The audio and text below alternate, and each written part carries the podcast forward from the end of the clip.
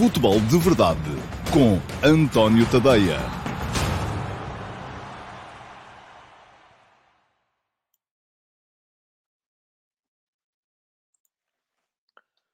Ora, então, olá, muito bom dia a todos e sejam muito bem-vindos à última edição deste ano do uh, Futebol de Verdade, uh, edição de 31 de dezembro de 2021. Um, dia de passagem de anos, desde já aproveito para vos desejar muito boas entradas a todos, aqueles que estão e que podem um, sair e ir dar uma volta, estar com amigos, aqueles que não podem, têm que estar em casa, sejam responsáveis. Sobretudo, é importante conter um, a pandemia nesta, nesta altura. Uh, e passagens de ano teremos com certeza mais uh, no futuro, uh, com, com outras condições. Ora, muito bem.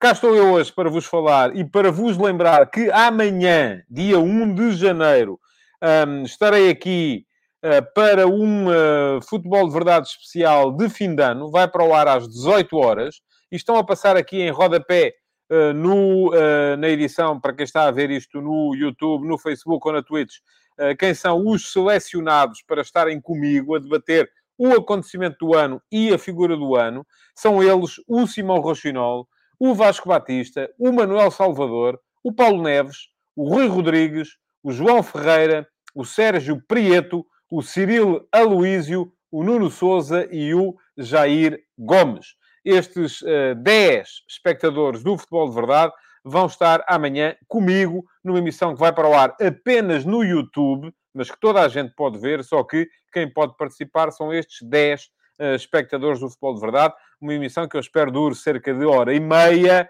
uh, e portanto já vem, hora e meia não dá muito tempo a cada um, mas uh, espero ter tempo ainda assim para debater com, com todos aquelas que vocês julgam ser o acontecimento do ano e a figura do ano. Venham preparados para discutir isso, porque é disso que se vai falar. Um, amanhã, 18 horas, eu, à meia da tarde, depois hei de enviar um uh, mail com um link para poderem entrar na, no estúdio virtual de StreamYard, onde vai ser feita esta emissão especial do futebol de verdade, emissão especial de fim de ano, ou de início de ano, conforme quiserem, uma vez que já vai ser uh, no dia 1 de janeiro. Ora bem, comentários vossos, uh, comentários prévios, já sabem quem ultimamente tem percebido isto, uh, no YouTube dá para meter os comentários antes do meio-dia e meia, que é quando isto vai para o ar a partir do momento em que eu deixo a emissão preparada para ser lançada e, portanto, já há malta, mais malta a antecipar-se. Hoje já tivemos três comentários antes do Futebol de Verdade estar no ar. O primeiro de todos foi do André Carvalho, ao meio-dia 20. Uh, bom dia e bom ano, diz o André. O meio-campo do Benfica não tem intensidade para jogos deste nível. Vitinha já mostra mais intensidade do que Weigl e João Mário juntos. Quando se juntam, Otávio e Uribe acaba a conversa eu acho que não é só uma questão de meio campo, acho que é uma questão de uh, equipa toda. Aquilo que muita gente gosta de criticar no futebol do Sérgio Conceição, depois às vezes, uh, quando se joga contra equipas que são de facto mais macias, como é esta equipa do Benfica, isso acaba por se notar. Mas não, não tem a ver só com o meio campo, do meu ponto de vista. Uh, diz o Manuel Salvador, bom dia, queria agradecer a oportunidade de participar no Futebol de Verdade Especial Ano Novo. Gostava de perguntar se a figura acontecimento do ano é a nível nacional ou internacional, pode escolher as duas, Manuel. É como quiser. Não há, não temos uh, nenhuma, nem vai haver nenhuma votação, nem nenhuma eleição. Você chega, diz o que é que acha. Se quiser escolher internacional, escolhe internacional. Se quiser escolher nacional, escolhe nacional. É basicamente para vos ouvir e eu depois darei a minha opinião sobre aquilo que vocês uh, uh, tiverem a dizer. Ora, acrescenta o João Correia, bom dia, bom ano, uh, para mim e para toda a comunidade. Aproveito para perguntar que leitura faz das perspectivas do futebol português para 2022.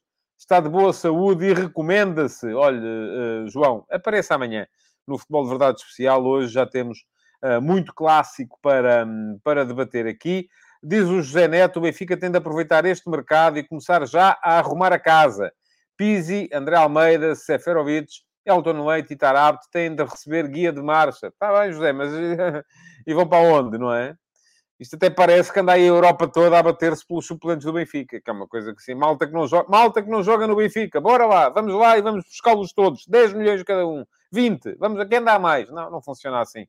Um, são jogadores que têm contrato e eu não estou convencido que eles não possam ser úteis. Agora a questão, e desde o início da época também disse isso um bocadito, um, a questão é que uh, o, o, o plantel foi, de facto, um bocadinho desequilibrado desde o início da temporada. É? Havia excesso de soluções para algumas posições. E isso faz com que agora haja muita gente que parece que está a mais. Ora, o Paulo Neves diz que ainda não recebeu o link. Pois não, Paulo, só vou mandar amanhã. Eu não posso deixar o estúdio uh, aberto e ligado durante dois dias. Amanhã, amanhã, à meia da tarde, eu vou mandar o link para toda a gente através do e-mail uh, que tenha registado como subscritores do meu Substack e uh, nessa altura, então, aí sim, pode, pode ligar-se. No, no mail que vou mandar amanhã, então, irão instruções para poderem ligar-se. Diz o Vasco Batista, bom dia. E quando se pensa que só Jorge Jesus é que inventa, Veríssimo muda tudo, até o que impede ou faz impedir de ganhar o jogo. André Almeida, lateral esquerdo. Por acaso não acho que tenha sido uma invenção assim tão grande. Aliás, no 11 que eu aqui imaginei ontem, eu tinha o André Almeida, lateral esquerdo. Agora, uh, não creio que tenha sido, tenha sido por aí. Não havia outra solução melhor, do meu ponto de vista. O Jorge Almeida também não gosta. André Almeida, lateral esquerdo. Como é que consegue explicar? Vamos lá ver. Eu expliquei ontem, Jorge. Se, se viu o futebol de verdade de ontem, Aquilo que o Nelson Veríssimo faz quase sempre é ter um defesa lateral com grande projeção ofensiva e um defesa lateral do outro lado que fecha melhor por dentro. Ora, o André Almeida é esse jogador. Não é escardino. Não, não havia uh, um lateral escardino com essas características. Aliás, não há um lateral escardino com essas características no plantel do Benfica. Talvez, eventualmente, Vertonghen. Se, uh, mas aí ainda ia inventar mais, porque ia tirar dos três centrais com que Jorge Jesus costumava jogar ultimamente, André Almeida, Otamendi e Vertonghen, uh, o, ia tirar o André Almeida, porque ele, enfim, num esquema com dois centrais não faz sentido que seja central, ia tirar o Otamendi porque estava castigado, ia tirar o Vertonghen para pôr a lateral esquerdo. Portanto, ia, de repente, tirava dos três centrais, não jogava com nenhum. Portanto, aí sim acho que seria inventar um bocadinho mais. Um, agora, diz-me assim, ok, mas podia ter jogado de início logo ali com o Lázaro, ou podia ter jogado de início logo ali com o Gil Dias, qualquer desta vida. Sim, podia. Mas a questão é que o Nelson Veríssimo sempre foi assim, sempre jogou assim, e não vai mudar agora, creio eu. É, sobretudo num jogo destas características, não ia com dois laterais de elevadíssima projeção uh, ofensiva. A solução seria eventualmente ter o André Almeida lateral direito e o Lázaro lateral esquerdo e sacar o Gilberto do 11. Não me parece que fosse boa ideia, porque o Gilberto tem estado, tem estado bem. O, o Luís Miguel Ribeiro pergunta-me no Instagram se eu acho que Gonçalo Ramos e Yaramchuk juntos são complementares. Acho que sim uh, num esquema com dois pontas de lança, embora uh, veja a equipa a jogar com Nelson Veríssimo muito em breve, assim que Darwin esteja apto, com Darwin e uh, Yaremchuk, os dois na frente. E sim, também acho que são uh, complementares. O Michel Alves diz, eu também não gosto de falar de arbitragem, então não falo, Michel. Pronto, é simples, não é? Mas em outras modalidades procura-se defender em primeiro lugar o espetáculo. Um, em Portugal, primeiro os árbitros protegem-se, depois protegem os clubes que vão na frente e são, no fim, defender o espetáculo quando daqui a 10 anos não tiverem gente nos estádios, uh, acordam. Está bem, ó oh, Michel, não é por aí, é sério. Isto sempre foi assim em Portugal. Em Portugal, não sei porque isto é, um, é, é aqui um retângulozinho insignificante em termos de tamanho, não em termos de uh, paixão que todos nós temos pela pátria, mas em termos de tamanho, é um retângulozinho insignificante no mundo, onde parece que as arbitragens são diferentes do que são no resto do mundo inteiro. É extraordinário, não é? Aliás, ainda ontem contei aqui, acabei de não contar a história toda, uh, porque escrevi no domingo passado a história do campeonato de 1928, o tal campeonato que foi interrompido duas vezes por causa dos Jogos Olímpicos, estreia de uma seleção portuguesa numa grande competição internacional e conseguimos sair dos Jogos Olímpicos de 1928 a protestar o jogo em que fomos eliminados contra o Egito e a vir de lá a dizer que tínhamos marcado um golo que o árbitro não tinha, não tinha assinalado. Pronto, ok, até aí tudo bem. Agora, isso deu declaração de protesto porquê?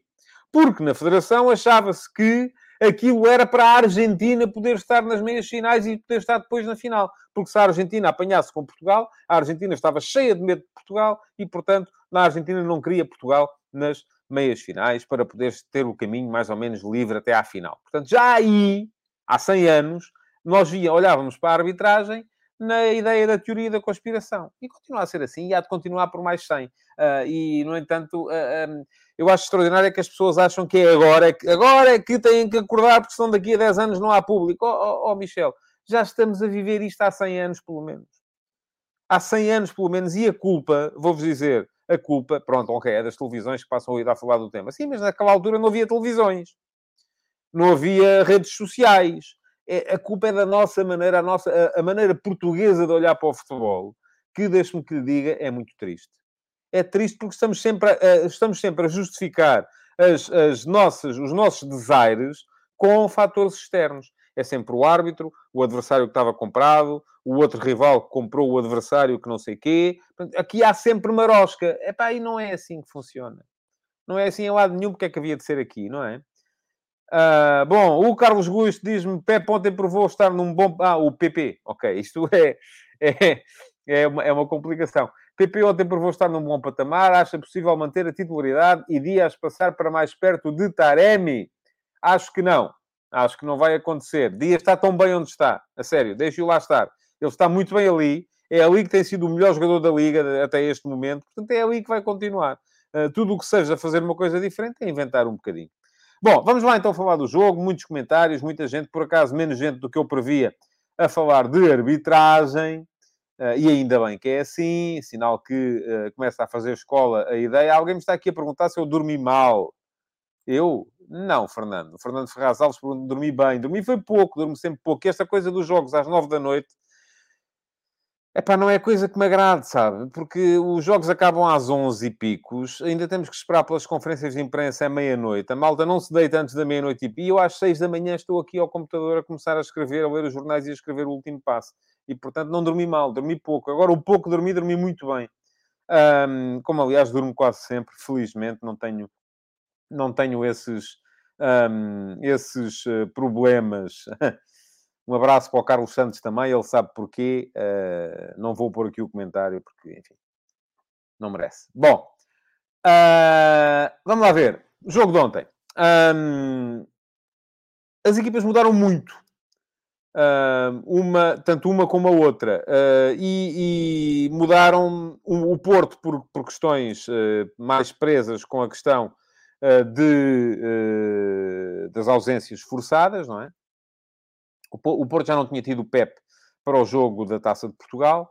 Um, voltou a não ter agora, manteve a dupla de centrais, Mbemba e Fábio Cardoso, mas além disso não tinha ontem o Evan Nilsson e não tinha ontem o Luís Dias. Isto obrigou o Porto a mudar e o Porto mudou, uh, enfim, a substituição de Luís Dias por PP foi mais ou menos jogador por jogador, enfim, uh, uh, são, são coisas, têm a ver um bocadito com, com diferença de características, mas eh, basicamente fizeram a, a, a, mesma, a mesma, as mesmas funções em campo. Diferente foi, de facto, uh, o Porto com o Fábio Vieira em vez do Evanilson. Porquê? Ora bem, a grande chave para a entrada de Rompante e para a vitória do Porto no jogo da Taça tinha sido a forma como tinha pressionado a saída de bola do Benfica. Ontem foi diferente. Ontem o Porto não foi tão asfixiante. Também para isso terá contribuído o facto do Benfica ter mudado e ter passado a ter quatro atrás em vez de três. Uh, isto, obviamente, dificultava um bocadito mais uh, a tal pressão um, imediata na saída de bola do adversário. Ora, o Porto ontem não foi tão intenso na pressão alta, não foi tão intenso na forma como tentava condicionar a saída de bola do Benfica. Um, de certa forma, isto do ponto de vista defensivo, o que não quer dizer que não tenha mantido a intensidade. E ainda há bocadinho aqui alguém, a intensidade do Porto está um bocadinho à vista naquilo que é o lance do primeiro gol, a rapidez com que é marcado o lançamento lateral.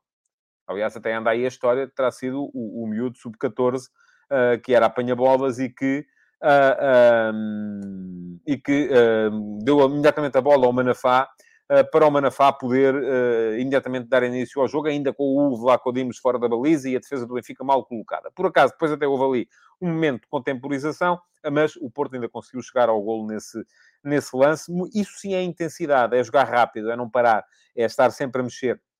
Intensidade com e sem bola. Mas ontem fiquei com a ideia de que, uh, aliás, tal como diz aqui o Luís Peixoto, tu, o Porto baixou a zona de pressão. Sim, não foi uma pressão tão alta. Não é que tenha baixado muito, mas não foi tão, uh, uh, tão impressionante naquele primeiro momento de, de, de, organização ofensiva do Benfica. Agora, o que mudou também do ponto de vista do Porto foi depois a forma como os dois avançados se movem. Eu já tinha falado aqui ontem que haveria menos capacidade de ataque à profundidade, porque já só, não só não estava o Luís Dias, como não estava também o Evan Nilsson, uh, mas houve uma dinâmica muito interessante do, de contramovimentos entre o Fábio Vieira e o Taremi.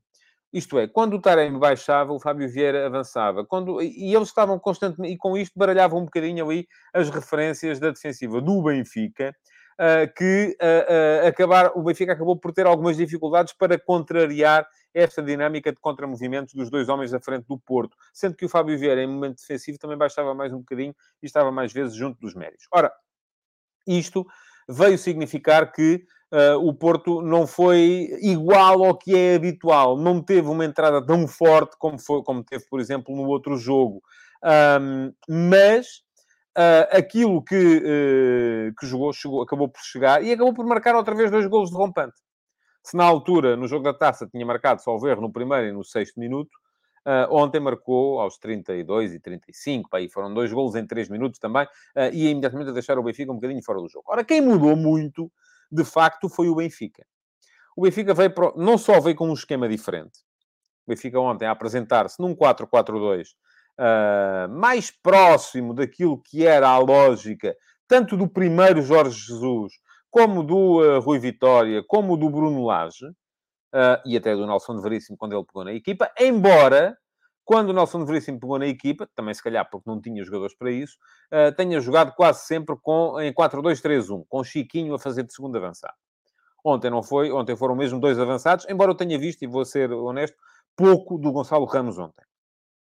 Acho que o Gonçalo Ramos, e daí se calhar a pergunta que alguém me fazia há bocado, se o Gonçalo Ramos e o Yaremchuk seriam complementares. Eu acho que serão, mas terá, aquilo terá que ser trabalhado, tal como terá que ser trabalhada esta nova dinâmica, nova forma de funcionar, quando, e naturalmente, o Darwin entrar no 11, aí sim acho que podem ser mais complementares, porque enquanto o Gonçalo Ramos é um jogador mais fino, é um jogador mais próximo, se calhar, da ideia do Yaremchuk, é um jogador que baixa melhor para dialogar com a equipa, que troca bem a bola, eh, não é um jogador tão forte na, na, na, forma como dá largura ou como ataca à profundidade, e aí sim eu acho que a tal dinâmica de contramovimentos pode ser mais bem trabalhada com Darwin do que com Gonçalo Ramos. Acredito nessa, nessa hum, complementaridade entre Yaremchuk e Darwin, com Yaremchuk a jogar mais na posição central, a baixar mais para dialogar com os médios, e o Darwin a ir à procura do espaço, sobretudo no corredor esquerdo e atrás da, hum, da última linha defensiva do adversário. Agora, este 4-4-2, que, é um, que é muito na linha daquilo que vinha sendo mostrado uh, por, uh, tanto por Bruno Lage como por Nelson Veríssimo, quando sucedeu a Bruno Lage, um, é um 4-4-2 que não é exatamente igual, porque uh, um, Aquilo que se via geralmente nessa equipa, tanto de Laje como de Veríssimo, eram dois médios, em que um deles era Weigl, um 6 mais posicional e mais capaz de trocar bola, de organizar a equipa do ponto de vista ofensivo, e um 8 mais de trabalho, um 8 mais de marcação, mais de encostar nos adversários, eh, mais de estabelecer equilíbrios, eh, que chegou a ser Samaris, chegou a ser Gabriel, eh, chegou a ser Uh, o, eu creio que Florentino com Weigl não chegaram a jogar. Florentino seria mais alternativa a Weigl do que uh, alternativa para a segunda posição do meio campo. Ora, ontem o meio campo foi Weigl e João Mário, e eu acho que aí sim, se calhar, sentiu-se aquilo que um de vocês dizia aqui há bocado, uh, que era alguma falta de, eu não diria intensidade, porque acho que não tem a ver com intensidade, eu diria falta de capacidade defensiva. e acho que isso é, isso sim tem-se pode ter-se visto um bocadito ontem. E depois há a tal questão dos laterais. Um, é? o Benfica, de Laje o Benfica de Veríssimo, jogou sempre com, uh, uh, com um lateral mais ofensivo, que geralmente era o Grimaldo, e o Grimaldo agora, quando ficar recuperado da Covid, com certeza que vai voltar.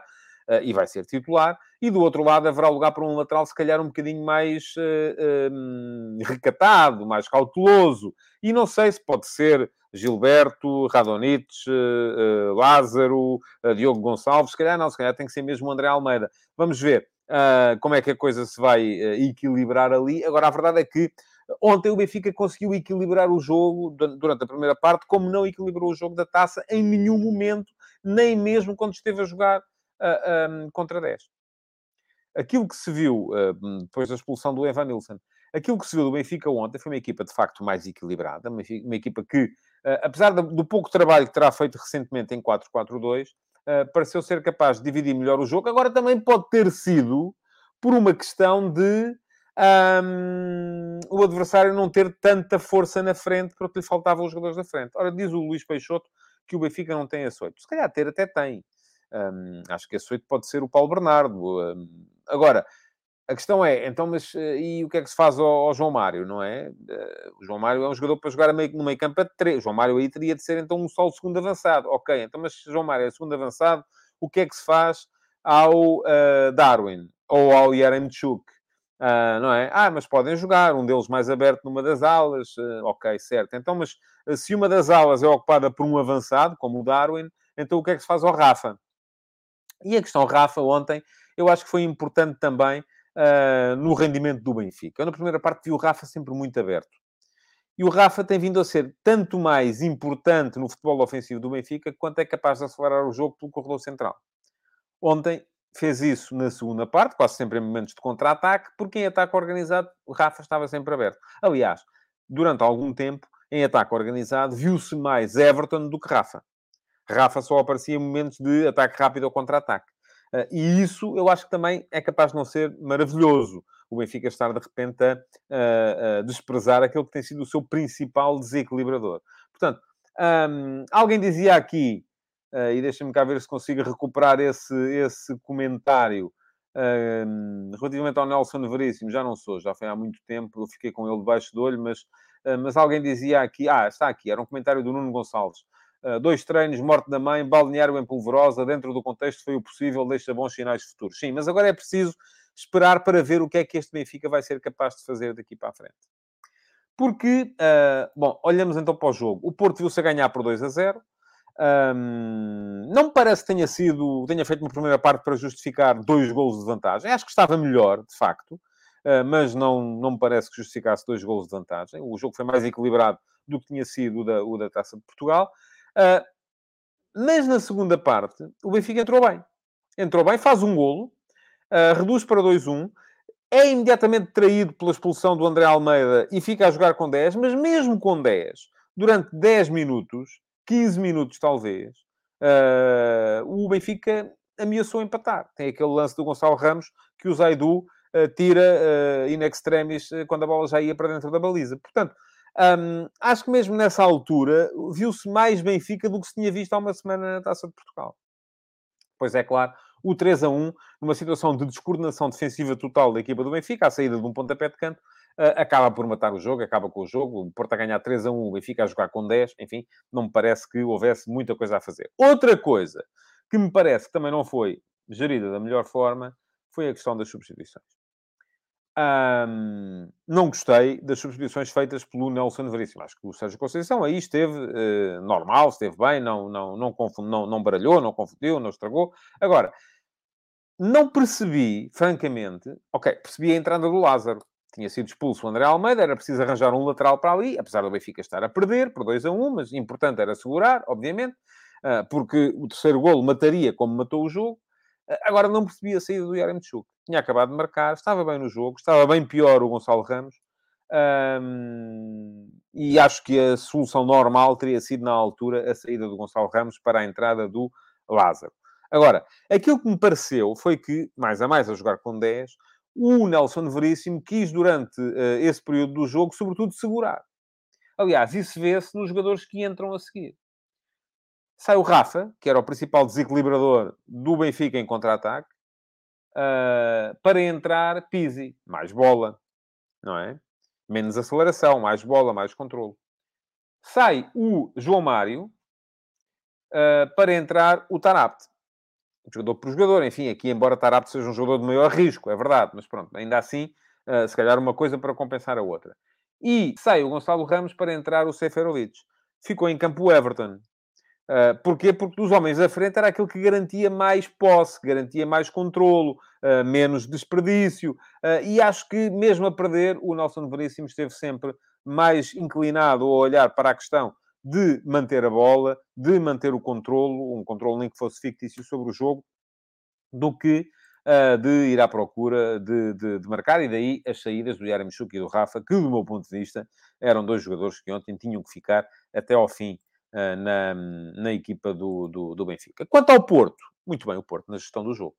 Uh, foi uma belíssima surpresa a, a entrada no 11 do PP. Enfim, não que ele seja um jogador desconhecido, foi um jogador bem caro, uh, aliás, bem caro para aquilo que tem estado a mostrar no, nos últimos tempos, uh, mas entrou muito bem. Uh, fez um belíssimo golo, um movimento de antecipação de cabeça, que parecia Luís Dias mesmo. Era um, é um tipo de lance que o Luís Dias também já marcou alguns. Fizeram um belíssimo jogo o Fábio Vieira e o Vitinho. Uh, o Vitinho a mandar no meio campo. Uh, está está já, já joga de cadeirinha, já é dele o lugar, não, não há dúvidas. Houve aqui uma altura em que ainda ele foi alternando e sempre que entrava o Gruites, entrava também o Sérgio Oliveira para manter ali alguma continuidade. Neste momento já não interessa. O meio campo do Porto é Uribe e Vitinha. E ontem muito bem também o Fábio Vieira, principal desequilibrador da equipa do Porto. Um, durante, durante todo o jogo, fez um golo, podia ter marcado um outro num remate em vôlei de, de fora da área, uh, que se tem ido à baliza, teria sido um golaço. Um, Parece-me que o Porto uh, está, está bem. O Porto, e eu, eu, volto a lembrar para aquilo que eu aqui disse no início da temporada. Eu, no início da temporada, disse aqui, quando uh, arrisquei um favorito para a Liga, e disse Porto, uh, embora com pouca distância, disse 35% para o Porto, 30% para o Sporting, 30% para o Benfica, deixando os outros 5% para o Sporting Clube Braga. Um, mas a razão fundamental para eu dizer eh, que uh, o, o, o, favorito era o Porto tinha a ver com a capacidade de crescimento que esta equipa do Porto tinha. Porque tinha fora do 11 uma série de jogadores de um potencial extraordinário que, a conseguirem entrar no 11, iam melhorar bastante o coletivo.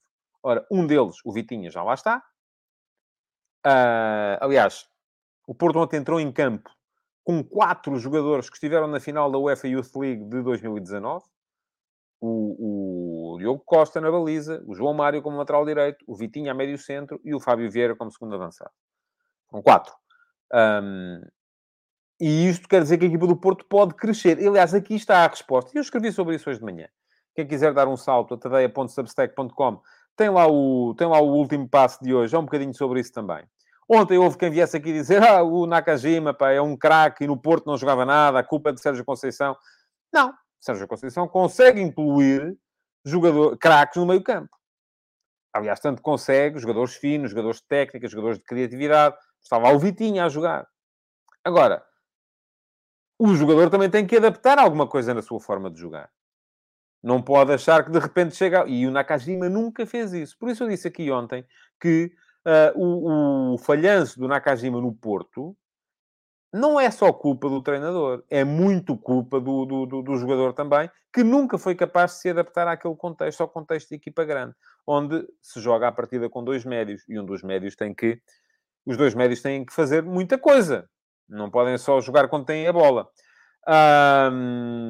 bom, isto tudo para vos dizer que, uh, com estes quatro jogadores, estes quatro jogadores, são quatro jogadores finalistas da UEFA Youth League de 2019. Porto ganhou ao Chelsea na final. E um, este Porto já é um Porto muito diferente do Porto que em fevereiro, por exemplo, quando começou um jogo com vários finalistas dessa UEFA Youth League em casa contra o Boa Vista, ao intervalo estava a apanhar 2 a 0. E ao intervalo, o uh, Sérgio Conceição sacou três. Sacou o Diogo Leite, sacou o Fábio Vieira e sacou o João Mário. Estavam os três a jogar de início, foram os três embora. Uh, na altura achou-se falharam, já não vão lá, mas afinal houve tempo para eles poderem continuar a trabalhar e neste momento já lá estão e são uh, jogadores fundamentais na equipa do Porto neste momento. Perguntou-me aqui o, o Luís Souza se o Vitinho é mais de Xavi ou Iniesta e eu, uh, enfim, já há muita gente a responder. Gostei da pergunta, da resposta do João Morgado Ferreira. É mais Vitinha, é mesmo isso. É mais Vitinha, não tem que ser mais uma coisa nem mais outra. Uh, mas há muita gente aqui a comparar Vitinha a Iniesta. Vamos com calma. Uh, o Iniesta era material de bola de ouro. Vamos ver se o Vitinha consegue lá chegar ou não. Ontem esteve muito bem. Eu, eu, durante grande parte do jogo, até gostei mais do Fábio Vieira do que do Vitinha, mas o Vitinha tem uma continuidade tal que me está, uh, francamente, a surpreender. a surpreender bastante. Bom, no Substack, quem não me subscreve, faz favor de lá dar um salto e de subscrever, tadeia.substack.com, é só deixarem o vosso e-mail, passam a receber tudo o que são conteúdos gratuitos. Uh, se quiserem subscrever a versão premium, receberão também os conteúdos pagos. E ainda, há bocadinho vos falei da história do campeonato de 1928. Esta semana Uh, já tive também um texto sobre uh, o, a lógica de mercado do Manchester City e aquilo que são aparentemente duas equipas do City, a equipa de Pep Guardiola e a equipa do Sheikh, do Sheikh Mansour. Um, são, uh, são duas lógicas diferentes de pensar, mas acabam por ser também elas complementares. Ora bem, hoje de manhã escrevi, conforme já vos disse, sobre o clássico de ontem, sobre as razões que podem levar tanto o Benfica como o Porto a terem alguma esperança para 2021, tanto o Benfica como o Porto, é verdade. Uh, e a pergunta que vos fiz na sondagem que faço todos os dias, nas sondagens, de, de, nas stories de Instagram, foi quantos candidatos ao título temos em 2022? Sendo que uh, há duas opções. Uma opção diz dois, outra opção diz três. Neste momento, 79% de vocês acham que são só dois, 21% de vocês acham que são só que são três e que, uh, aparentemente, o um, Benfica ainda pode lá chegar. Não está fácil. Não está fácil porque são, um, são sete pontos, mas são sete pontos para duas equipas. E eu até, nestas situações, o que costumo dizer-se é, ok, é possível recuperar sete pontos a uma equipa, no topo, mas recuperar sete pontos a duas equipas já é mais complicado. Significava a perda de 14 pontos uh, do, uh, dos dois primeiros. Aí que o Benfica ganhasse todos os jogos. Portanto, para já, eu acho que o Benfica vai mesmo ter que ficar um, num segundo plano à espera. E ver o que é que dão os próximos jogos, não é? O Porto vai ter uma jornada difícil no Estoril na próxima jornada. Uh, o Sporting uh, vai ter duas deslocações consecutivas, uh, Santa Clara e Vizela. depois recebe o Braga, jogo complicado também. O Braga está muito bem. E, aliás, já me chamaram aqui a atenção que, que o Braga ontem goleou, é verdade, 6 a 0 ao Aroca. O outro foi o Vasco Batista, que falou nisso goleada do Braga sobre o Aroca, com o outro Vitinha em alta. Uh, sim, ainda ontem, enfim, Vitinha voltou a mostrar que é ele a solução para o ataque do Braga. Andámos ali com Abel Ruiz, com Mário Gonzalez, e quem é que vai? E agora aparece o miúdo, o Vitinha, e começa a fazer golos. E isto acaba por ser uh, um upgrade na equipa do Sporting Clube Braga, que tem depois jogadores como o Yuri Medeiros, como o Ricardo Horta, de quem eu gosto bastante, dos dois, que são jogadores que são perfeitamente capazes de uh, um, dinamizar o ataque, aos quais faltava sempre um jogador para poder uh, finalizar, e esse jogador está encontrado, aparentemente, é Vitinho. O Braga agora já não tem tanta sobrecarga competitiva, não é? É verdade, vai ter na mesma Liga Europa, mas uh, ficou fora da taça da Liga, vai ter ali um final de janeiro para poder descansar mais um bocadinho e isso pode servir-lhe para entrar um, bem no campeonato em 2022. Atenção, que o Braga está mais perto do Benfica do que o Benfica está do uh, Sporting e do Futebol do Porto. Portanto, o Benfica tem que olhar, não, não, tem que olhar só para a frente, tem que olhar para trás também, mas e eu acho, acho que ao Benfica fazia falta uma solução. Um, com capacidade para impor ideias. Porque um treinador a seis meses é sempre um treinador a prazo. E uh, eu percebo perfeitamente que o, o, o, o Sporting Clube Braga, uh, que o Benfica, perdão, estava aqui a dizer o Sporting Clube Braga, porque o Rui Coelho está-me aqui a falar também no Braga e no miúdo Roger, que marcou uh, dois golos também. Um, mas estava a dizer, um treinador como Nelson Veríssimo, que à partida os jogadores olham para ele e sabem que ele daqui a seis meses está fora, não tem todas as ferramentas que a direção ou a administração lhe pode dar para poder dar a volta a uma situação que está muito complicada no Benfica. Mas pronto, vão ler, está escrito no meu Substack, tadeia.substack.com, subscrevam, uh, tanto seja a versão gratuita ou a versão premium, um, para passarem a receber os meus conteúdos por mail. Um, todos os dias há coisas novas para ler. No tadeia.substack.com. Já somos mais de 1.700 eh, nesta comunidade. Infelizmente não são todos premium, porque se fossem eh, eu estaria muito melhor da vida, mas, mas não, nem pouco mais ou menos. Agora, em relação ao último passo, está a chegar ao fim, é o último deste ano. Resta-me agradecer-vos por terem estado aí, não só hoje, como ao longo das muitas edições do Futebol de Verdade que fiz durante, durante este ano de 2021. Pedir-vos que continuem a comentar, eh, que partilhem o futebol de verdade, que tenham uma excelente noite de passagem de ano e que amanhã uh, cá estejam por volta das 18 horas no meu YouTube para ver o futebol de verdade especial de fim de ano, onde estarei com 10 de vós para discutir uh, o ano de 2021. Outra coisa, amanhã, dia 1, vou estar também, enfim, já estive, é gravado e vai passar amanhã, na grandiosa enciclopédia do Ludopédio, uh, com o meu amigo Manuel Albuquerque, com o João Nuno Coelho e o uh, Rui Miguel Tovar. Um, estarei lá para falar também um bocadinho daquilo que é o meu Substack e daquilo que é o projeto F80, um projeto que se destina a, a recuperar ou a celebrar os 100 anos de futebol de competição nacional em Portugal. Um, muito obrigado então por terem estado aí. Um, até amanhã e um excelente ano de 2022 é aquilo que vos desejo a todos. Futebol de Verdade, em direto de segunda a sexta-feira, às 12h30